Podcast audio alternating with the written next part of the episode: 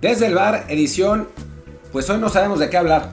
Literalmente no sabemos de qué hablar. Vamos a hacer show, pues nomás echando desmadre porque no se nos ocurre de qué hablar. No hay temas, no hay temas además hicimos, hicimos episodio completo hace no tanto, nos gastamos los temas y ahora pues no hay gran cosa, ¿no? Y como que no es nuestro estilo hacer la previa de la jornada del fin de semana, porque qué, pinche hueva. Así que bueno, pues a ver de qué hablamos. Yo soy Martín del Palacio y como siempre me acompaña Luis Herrera. ¿Qué tal Martín? ¿Qué tal gente que nos acompaña? Y sí, como siempre también, pues recordar que si no lo han hecho ya, suscríbanse también al programa en Apple Podcasts, Spotify, eh, Himalaya, Google Podcast, Amazon Music y la plataforma que ustedes quieran, la que más les guste, por favor, síganos, aunque sea para programas como el de hoy, que sí, la verdad es que no, no da para mucho la, la, la, previa, la verdad es que no es el estilo, pero bueno, algunos temas hay, hablaremos de seguramente como de 5 o 6, aunque sean cortito, pero aquí tienen el show también para ustedes, lo que sí es que mañana descansaremos por fin de matutinos, ya llevamos creo que 12 días consecutivos sin parar, así que también es un poco eso, ¿no? que hemos hablado de tantos temas, tantos días, que ya nos hemos acabado todo lo disponible, pero bueno, Hoy aún hay programa y pues aquí estaremos, aunque sea unos 20 minutos,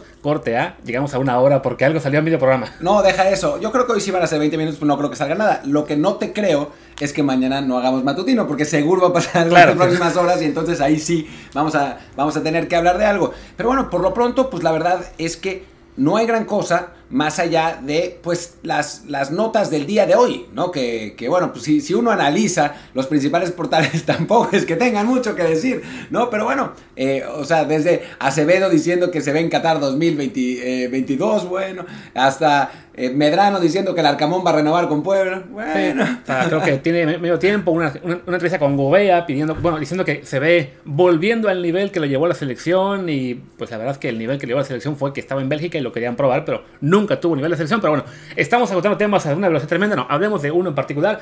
Diría que, bueno, podemos, por importancia, podemos hablar un poquito de lo que es este molero anunciado para abril de la selección mexicana contra Guatemala, que, como es normal, cuando se anuncia un molero, pues la gente lo tomó con una... Pues la reacción fue, digamos, negativa. Negativa, como siempre, ¿no? Y bueno, se entiende porque es jugar contra Guatemala. Lo que no sé, porque además me, me agarra, o sea, yo sabía del partido, pero no, no me he puesto a analizar. ¿Es en fecha FIFA? No, no. No, es, no lo es. No, es un partido ahí random. Pues es que esos partidos, la verdad, no no aportan mucho, pero no quitan nada. O sea, ese es el asunto. O sea, no es que vayan a aportarle enormemente a la selección nacional, pero no le quitan absolutamente nada. O sea, se juegan, en, se juega un partido en Estados Unidos ante el público que le vale madres contra quien jueguen. Van, van por, el, por ver a su selección, por estar ahí cerca, en Orlando, Florida esta vez. Eh, se juega contra ellos se da la oportunidad de probar a algunos jugadores que normalmente no están. Por fin Aldo Rocha va a ser convocado, por fin sí. van a cumplir su sueño.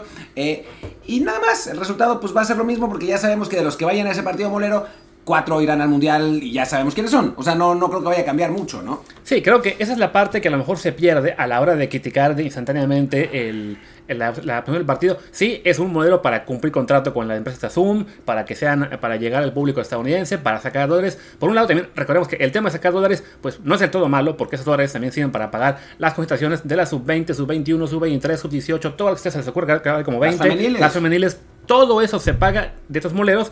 Y bueno, quitando también ese detalle, tanto que se pide que se le den oportunidades a Acevedo, a Aldo Rocha, a Jeremy Márquez, a Jairo Torres, a Omar Campos, a quien ustedes quieran. Bueno, esta es la oportunidad. Porque se nos olvida que el año pasado, cuando por fin hubo oportunidades que fueron ante Ecuador y Chile, que también mandaron equipos B o C, pues ah, hubo, hubo, jugadores que tuvieron oportunidad y la verdad es que prácticamente ninguno demostró gran cosa y por eso casi ninguno después también fue considerado para la, para la mayor, digamos, la oficial en la eliminatoria en fecha ¿no? Sí, y, que, espera, y el que sí demostró, que fue Julián Araujo, sí lo estuvo, consideraron claro. y de, de, es titu, fue titular y seguramente será titular contra Estados Unidos. No, titular fue, entonces cambio, ¿no? Según yo. No, ah, bueno, entonces cambio, no. se, se, se lastimó Jorge en el primer partido entonces tuvo que jugar Chaca y en el segundo jugó Chaca y jugó tan mal que acabó entrando Julián contra Costa Rica. Pero el tercero lo jugó Julián Araujo titular, ¿no? Así fueron tres. Sí, sí, Igual sí, ahora revisamos. El chiste es que, bueno, sí hubo ahí una oportunidad para jóvenes. Y bueno, aquí está otra. Ante un rival que sí, evidentemente es más débil de lo que eran esos, esos este, Ecuador y Chile que se presentaron en, en noviembre y diciembre. Pero bueno, está por lo menos esa oportunidad para ver jugadores. Estaba yo aquí buscando las fechas de partidos en abril de la Liga MX para ver si algo, algo estorba. Aparentemente no. O sea, el partido va a ser el 27 y hay juegos el domingo 24 y, de hasta, y después de eso hasta el sábado 30. Así que a menos que se cruce eh, final de la Conca Champions con algo equipos así. mexicanos y que bueno, eso ahí termine afectando, no sé, pues quién está vivo. Cruz Azul, León y Pumas, que tampoco fueron tantos... O sea, podría por ahí que si llegara a la final Cruz Azul y fuera en esa fecha, pues chin, se fastidió Santiago Jiménez, que todo, él ya ha tenido chance en selección, de hecho lo están pidiendo ahora para que vaya a la, a la, fecha FIFA. Que si no lo llaman ahora para que vaya a la fecha FIFA, lamentablemente eso hubiera sido un buen tema, pero también ya lo comentamos, así que... Aunque bueno, muy poco, ¿no? Ah, porque además creo que ahí tenemos posturas un poco diferentes, o sea, no es que yo, yo no es que yo diga que no le van a llamar, sí lo deben llamar porque francamente pues no hay, no hay la, está tan, tan, tan flaca la caballada que se merece también ser más, eh, más eh, considerado, pero bueno, hay que decir que sí hizo una jugada muy buena en el gol de Cruz Azul, que le empataron a Tigres, pero a fin de cuentas sus rachas de seis goles de seis meses sin meter gol, ahí están. O sea, sí es un delantero que todavía está por explotar y que nos emocionamos demasiado con él cada vez que corta su mala racha y tiene tres partidos buenos. Es que el asunto con Santiago Jiménez es que tiene características físicas y futbolísticas que no son comunes en los delanteros mexicanos. También por eso la emoción. Porque no tenemos muchos mexicanos que estén cerca de 1.90, que sean fuertes y que técnicamente sean buenos, ¿no? O sea, no es, no es lo normal. Tenemos uno, Raúl Jiménez, ¿no? O sea, el resto son, pues, chiquitos, ¿no? O sea, chaparritos como Henry Martín o Funes Mori, que pues sí es así, pero pues ya sabemos que digamos que no está en su mejor momento y con la selección nunca ha estado en su mejor momento, ¿no? En un partido contra Guatemala creo que estuvo en su mejor momento. Así que, que por eso se, se busca Santiago Jiménez. A ver, yo no creo que es, eh, en fin, no creo que nadie crea que se le deba llevar para ser titular indiscutible, porque además el titular indiscutible, indiscutible ya está, ¿no? Pero sí, como una alternativa en la banca, para responderte cuando necesites jugadores de esas características, ¿no? Sí, sobre todo porque además lo que está haciendo mucho el Tata en estas últimas fechas FIFA es que como, bueno, puedes llamar a 28, los llamas y después en la, en la banca pones a 10, bueno, no son que hasta, hasta 12, pero dos porteros y básicamente pone uno por cada posición, cuando realmente justo la delantera es donde te puedes animar y decir, ok, vamos a poner a dos nueves en la banca o hasta tres si tienes miedo que se te lastimen dos. Y vamos a jugar solamente con dos, con dos defensas de reserva. Porque bueno, a fin de cuentas, ahí sí, en una eliminatoria como la de, como la de CONCACAF, pues eh, tener miedo de que es que se me lastima el central, ¿qué hago? Bueno, pues adapta a un, a un Roma, a un Edson, al que esté en ese momento, este, a Jorge Sánchez, mételo de, de lateral izquierdo si hace falta. No tienes al Cata Domínguez que te juega dos posiciones, tanto que le gusta el, al, Tata Martino, pues que lo ponga ahí, ¿no? Sí, o sea, creo que es, ese problema, ¿no? De que se, se, la, se la ha jugado a tener siempre una van, un suplente en cada posición, a costa de mandar a tribuna ya sea a Henry Martin o a Santiago como le pasó en toda la fecha FIFA en la que estuvo él. Y no o a Johan Vázquez o a Edson eh, perdón a Eric Gutiérrez. O sea no solo con los delanteros se las, se las gasta así. Sí creo que es, que es parte del problema que hay, jugadores que afortunadamente no están teniendo oportunidades pero regresando un poco a lo que es este molero creo que sí por lo menos para que los Liga MX se muestren y alguno convenza al Tata, como fue el caso de Araujo, pues bueno, ese partido contra Guatemala, por más flojito que nos parezca, por más eh, eh, inservible que le parezca a mucha gente, bueno, ahí tiene su razón de ser, ¿no? Que por lo menos uno o dos de jugadores que, que tanto pide la gente juegue, se muestre y pueda exigir una, oportunidad más en lo que supongo habrá después, que será una gira en el verano, entre junio y julio, a vista de que no hay pues ni mundial, ni Copa Oro, ni nada por el estilo, algo se va a inventar la, federación para darle a la selección, sobre todo que ya, ya estará, supongo, calificada al mundial, pues mínimo 3-4 juegos, donde ahí sí podemos ver todos los esperemos que lo quieran, ¿no? Sí, eh, a ver, y la otra queja que es, ¿por qué Guatemala? Pues porque no es fecha FIFA. ¿Quién más va a ir? O sea, ¿era Guatemala o era Honduras? Uruguay D, quizá, ¿no? ¿Cómo? Tío, si se consiguió a Ecuador C y Chile B, quizá hubiera sido mejor intentar convencer a Paraguay, a Colombia, a Uruguay, que sí, que tendrían que acabar mandando equipos C o D, pero por puro nombre habría generado un poquito más de emoción, más de entusiasmo que una Guatemala que a lo mejor le alcanza, porque su selección, la gran mayoría creo que estarán todavía jugando en su país, a armar un equipo más competitivo respecto a su 100%, pero que sí, no genera el atractivo que te generaría simplemente por nombre jugar contra Chile o Ecuador. Sí, aunque también creo que, a ver, hay, hay países, hay equipos que pegan. También. O sea, juegas contra Paraguay y aunque sea Paraguay D, te va a reventar aunque sea Uruguay F, te va, te va a pegar, ¿no? Aunque no sean tan técnicos como los titulares. Guatemala es una selección que no pega.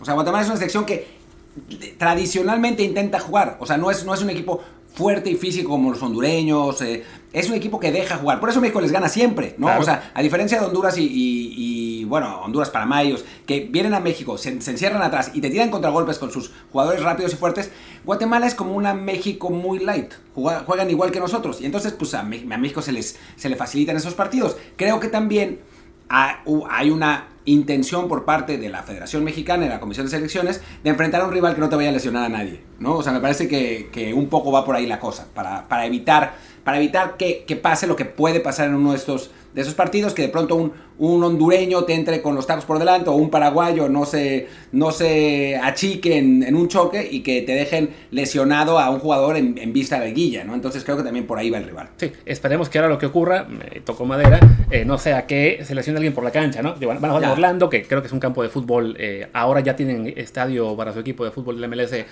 estadio propio, entonces bueno, quiero creer que el campo será bueno, pero ya nos ha pasado que justo en los amistosos de abril suele lastimarse, le pasó al pobre Chavito Montes, le pasó creo que a Araujo también hace, hace unos años, eh, alguno más se me está yendo, entonces bueno. Por suerte ahora sí tiene tiempo para recuperarse el Ahora sí tiene, pero de todos modos, bueno, que, que, no acabe siendo algo así de que acabe espantando más a la gente respecto a amistosos. Y bueno, creo que ya que estamos en tema de selección, pues hablemos un poquito más de selección. Mencionaba Martín el tema este de, de Acevedo, de que tiene una, sale creo que en récord, que, que se ve en Qatar 2022. Eh, que además volvió a tomar fuerza, digamos, su candidatura, al menos mediática y con la afición, porque tuvo un partidazo ante, ¿qué fue? Cruz Azul. Ante Cruz Azul, sí, que empataron a dos. Y lo que pasa es que tuvo, estuvo un partidazo y tuvo así unas atajadas insólitas. Aunque por otro lado están los Cota Livers, claro. que dicen que Cota ha sido el mejor portero de la, de la, de la, liga. De la, de la liga. Lo que es increíble, francamente, y creo que solo en México pasa, que nos estemos peleando por el tercer portero de la selección, sí, y, ¿no? y, creo que, eh, y, creo que, ahí está el problema, ¿no? De que eh, para mala fortuna de los dos, de Cota y de Acevedo, Ochoa y Talavera están ya tan asentados, tan eh, firmes como portero 1 y 2, que solamente hay, pelea, entre comillas, por quién será el tercero. Entonces, si uno se fija, aparentemente sí, estadísticamente Cota es el mejor de la, de la última temporada en la liga, digamos, por consistencia, mientras que Acevedo, si bien tiene partidazos como el que tuvo de Cruz Azul, también recuerdo que no hace mucho, habrá sido apenas hace dos, tres semanas, estaba también pasando, digamos, eh, se ha dicho viral, eh, sus, algunos fallos que tuvo en un partido. Entonces, esa inconsistencia, de repente, a lo mejor es lo que le está costando en términos de que le considere el Tata Martino. Bueno, eso y su juego de pies, que tampoco tiene mucho. Eh, y bueno, por eso, quizá, quizá por eso el Tata se aferra a Cota como tercer portero. Eh, porque bueno, él a su manera se lo está ganando, ¿no? O sea, en la liga está cumpliendo y pues sí, puedo entender en parte que el Tata diga, no, pues no lo puedo dejar fuera cuando está jugando tan bien. La bronca es, bueno, pero hay que hacerle hueco a uno joven, sí o sí. El asunto es que Tata no va a seguir después del Mundial, así que al Tata le da igual. También. No, o sea, no es como Osorio que tenía su lista de los, de los seleccionables para 2022, sí. que después ya tendría que, habría que volver a ver esa lista, a ver qué, tan, qué tanto le acertó el, el, el bueno de Osorio, pero, pero sí, creo que, creo que en el caso del Tata él mismo debe tener claro que no va a seguir, ¿no? O sea, digo, ningún mexicano, ningún entrenador de la selección mexicana sigue, ¿no? O sea, es, muy raro, solo el Piojo y después se madrió a Martinoli y, y, vale gorro. y valió madre. Pero, pero en general nadie sigue porque todo el mundo está quemadísimo, ¿no? Y con el Tata, pues igual, va a estar igual de quemado. Salvo que llegue a cuartos de final y entonces ya le estemos rogando que claro, se quede, pero... Tata, quédate, pero no creo que, no, me temo no que eso no, no, pinta. No va a pasar. Que bueno, ahí con, eh, el, digamos que ahí lo que habría que plantearse quizá es pues si no sería forma, bueno, no tiempo de empezar a cuestionar el, a Talavera como el número 2.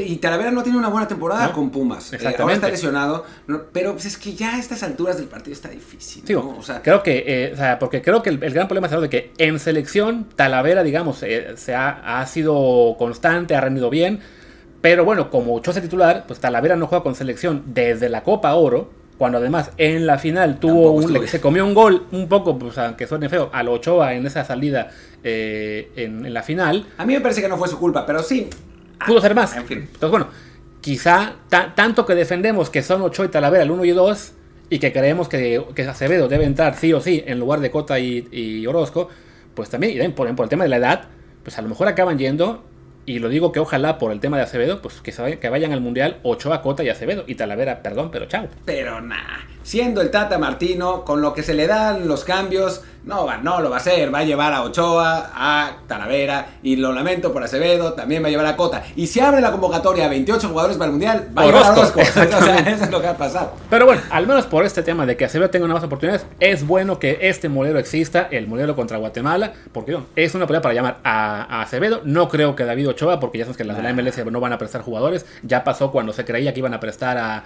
Bueno, sí, Araujo sí lo prestaron para el mundial, para el partido contra. Lo que pasa es que Ochoa tenía partido, Araujo no. Sí, por eso, eso fue lo que. pasó. Ochoa había llegado a la, a la final, a la, a la semifinal, creo, de, de, la MLS.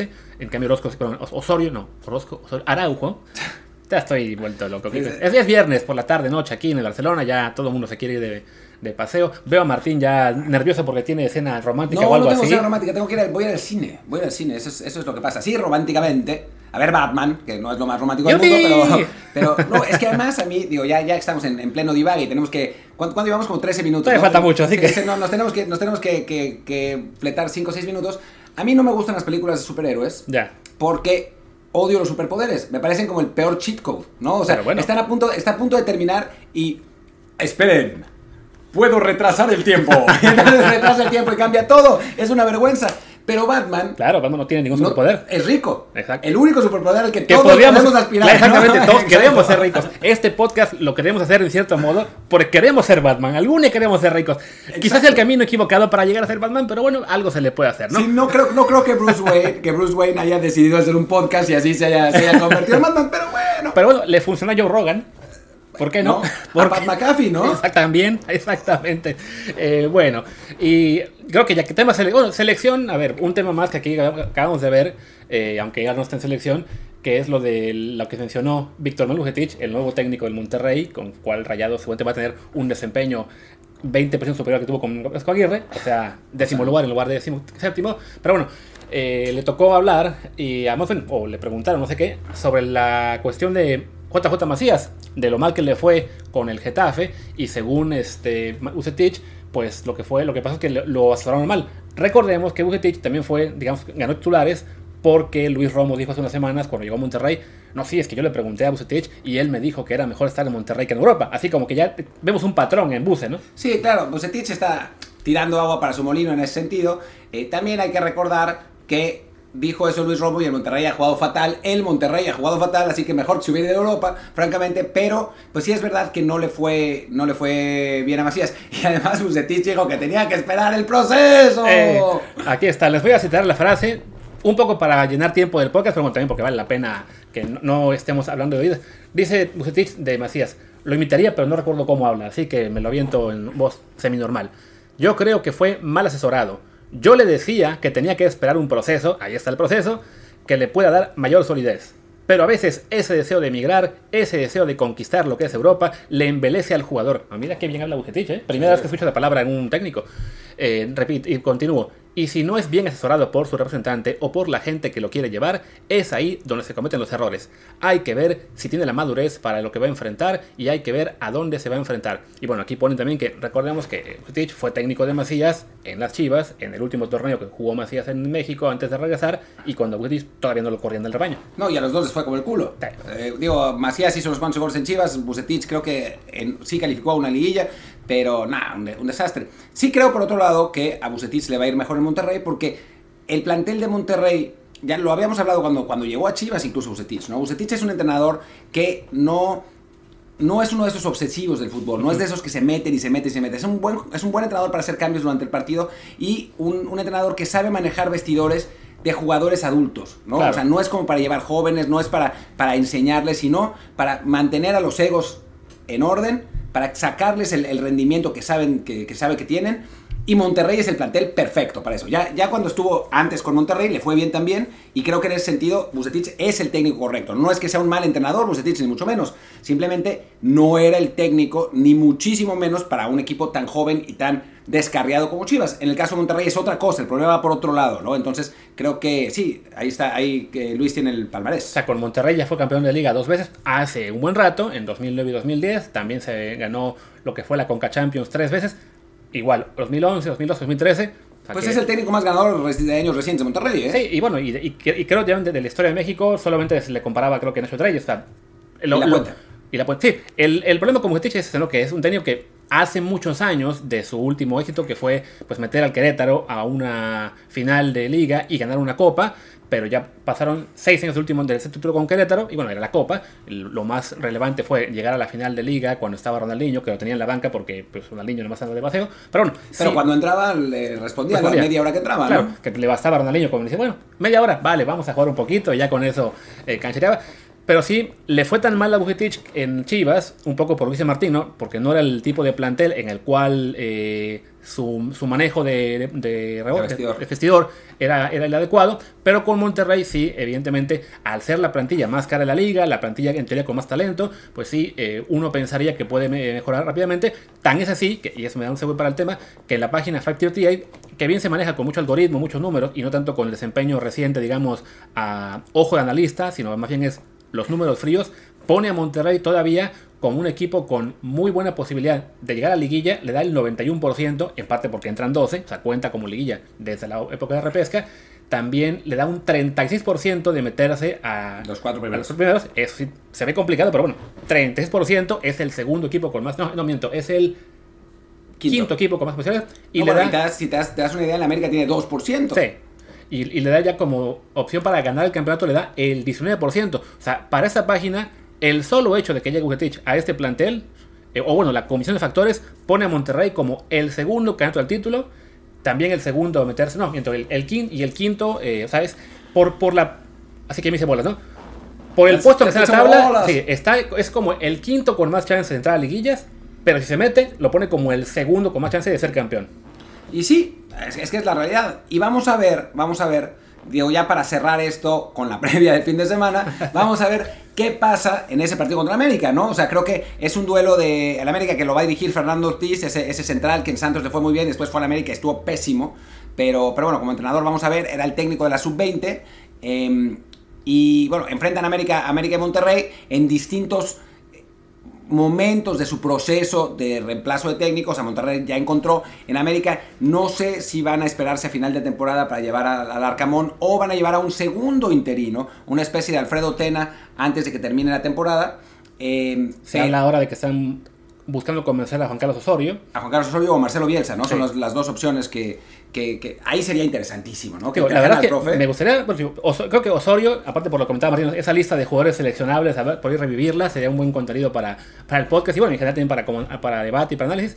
Eh, y por el lado de Bielsa, si bien pues no es que me atraiga la idea de verlo en el América, la sola idea de atraerlo al fútbol mexicano, faltando nueve meses para el relevo de técnico del Tata, por ese lado, vamos a América, tráete a Bielsa con todo gusto. No, y con el América además, ¿no? Con el América que, a ver, ya no estamos en las épocas en las que Televisa dominaba el fútbol mexicano y hacía lo que quería, pero sigue siendo uno de los grandísimos actores de la Federación Mexicana, ¿no? Entonces, no es lo mismo que de pronto, no sé, eh, Tigres, que no es el equipo más colaborativo con la selección últimamente, se trajera a Bielsa Claro. y dijera, no, no, no, Es mío y es mío y se suelto". acabó, a que lo traiga el América, ¿no? O sea, si sabemos que Emilio Escarra, si, si tiene dos pasiones en la vida, son el América y la selección nacional. Entonces, bueno, pues por ahí, por ahí creo que, que es una, una buena posibilidad. Y si no, que traigan al profesorio y que regrese a la selección. Ya, carajo. Para que le vuelva a ganar a la peor Alemania de la historia. La peor Alemania, ahora, ahora sería la peor, no sé, Francia de la historia. Pero bueno, en fin. Exactamente. El chiste con que sí, está la posibilidad, creo que la parte, parte con el tema de América de que Martín señala el tema de Arcamón, pues bueno, aprovecho para darle segue al que creo será el tema de cierre del, de este episodio corto,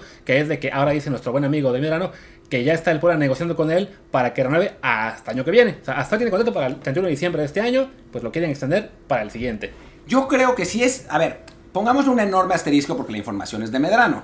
Así que puede ser cualquier cosa. O sea, puede ser que haya sido en plan de. "Mm, no tengo nada que decir en mi columna. mm, bueno, eh, voy a inventarme algo. Como suele ser Medrano. Pero creo que la razón, y ahora Luis la la acaba de marcar, pero a mí también ya se me ha ocurrido, era.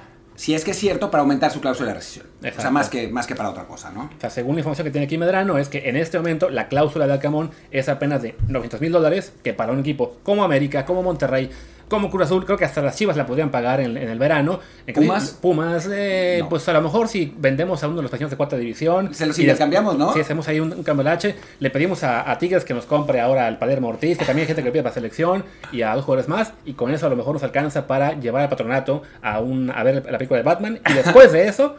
Igual no alcanza No para comprar a Dacamón. pero bueno, ahí está, ¿no? Pero sí, creo que, eh, creo que sí, o sea, es una cláusula muy, muy baja para un técnico que en este momento tiene evidentemente muy, muy buen este, cartel en la, Liga, en la Liga MX. Tan es así, bueno, que se enojan ya en Puebla cuando la gente repite una y otra vez que son la plantilla más barata de la, la- la liga. ofenden, se ofenden. pues, es la verdad, es lo es, es- es para exaltar el mérito que tiene ese técnico, pero aunque sea ahí sea el Puebla, pues bueno, pues quien se lo vaya a llevar, no sean cabrones, páguenme por él 2, 3 millones, no menos de uno, ¿no? Y tiene lógica, tiene lógica. Es, es su gran figura y bueno. Pero bueno, pues terminemos con esto, ¿no? O sea, ya creo que ya llevamos 25 minutos, creo que ha estado divertido, ya no tenemos nada más que decir y Batman me espera. Así Ya, que- si quieren, si quieren mañana hago un matutino, si es que no estoy muy crudo, de eh, la pe- quiero decir de cómo estuvo la película de Batman. Eso lo, lo- lo podemos hacer. Pero Así bueno. es. Pues venga, vamos cerrando. Yo soy Luis Herrera, mi Twitter es arroba luisrha. Y yo soy Martín del Palacio, mi Twitter es arroba martindelp y el del podcast es desde el bar pod, desde el bar POD. Muchas gracias y pues nos vemos, ojalá que mañana no, pero quizá. Y si no, el lunes. Chao. Chao.